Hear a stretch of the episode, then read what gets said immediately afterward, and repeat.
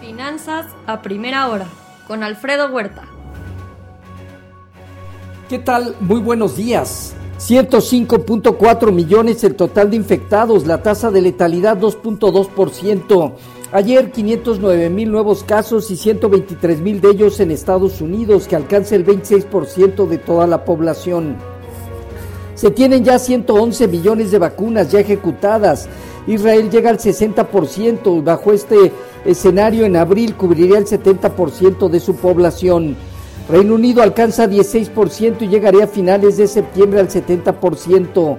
Estados Unidos ha ejercido 34 millones de vacunas, pero su 70% se alcanzaría este ritmo al 2022.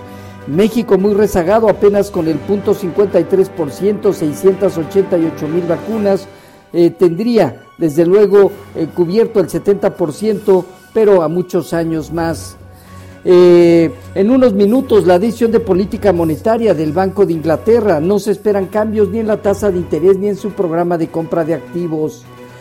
Reino Unido y la Unión Europea abren una evaluación sobre la compra de ARM, empresa de chips, por parte de Nvidia por 40 mil millones de dólares. Apple y Hyundai Kia avanzan para alcanzar acuerdos sobre Apple Car que quiere tenerlo para el 2024 se mantiene la expectativa en relación al, seguimiento del paquete de estímulos por 1.9 billones. La Casa Blanca y demócratas siguen presionando a republicanos, sin embargo, abren espacio para que el pago de 1.400 dólares llegue a un grupo más pequeño. Robin Hood enfrenta demandas eh, por restricciones comerciales. Hoy en Asia Pacífico sesgo negativo, bajas moderadas de China, Hong Kong, Japón perdió el 1%. Europa se mantiene con alzas modestas de Francia, Alemania, Italia y España, mientras que el Financial Times de Londres negativo cerca del 0.4%.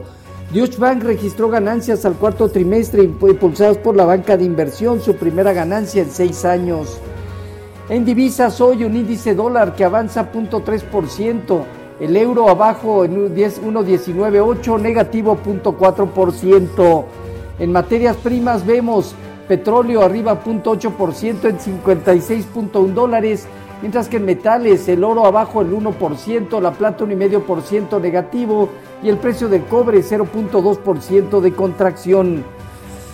Ayer resultados mixtos en las bolsas americanas con sector de energía y comunicación al alza y en contraparte cuidado de salud, consumo discrecional e inmobiliario a la baja.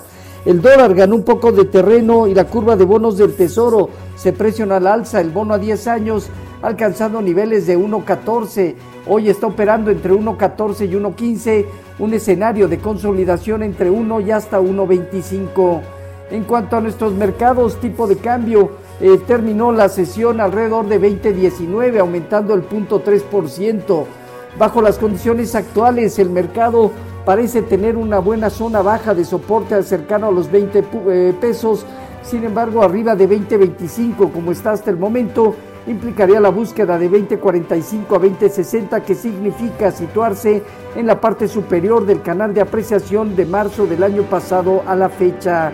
En cuanto al fondeo diario, papel ornamental en 4.21, bancario en 4.20, latea 28 días en 4.45, el índice de precios y cotizaciones terminó 0.2% arriba en 43.957 unidades, con una operatividad arriba del promedio diario en casi cuatro veces. Bajo las condiciones actuales hay que destacar que sigue consolidando alrededor de 42.200 puntos zona baja, 45.500 a 46.600 puntos zona superior. Alfa representó cerca del 67% de la operación ante el anuncio que se dio hace un par de días de su salida del índice el MSCI de mercados emergentes.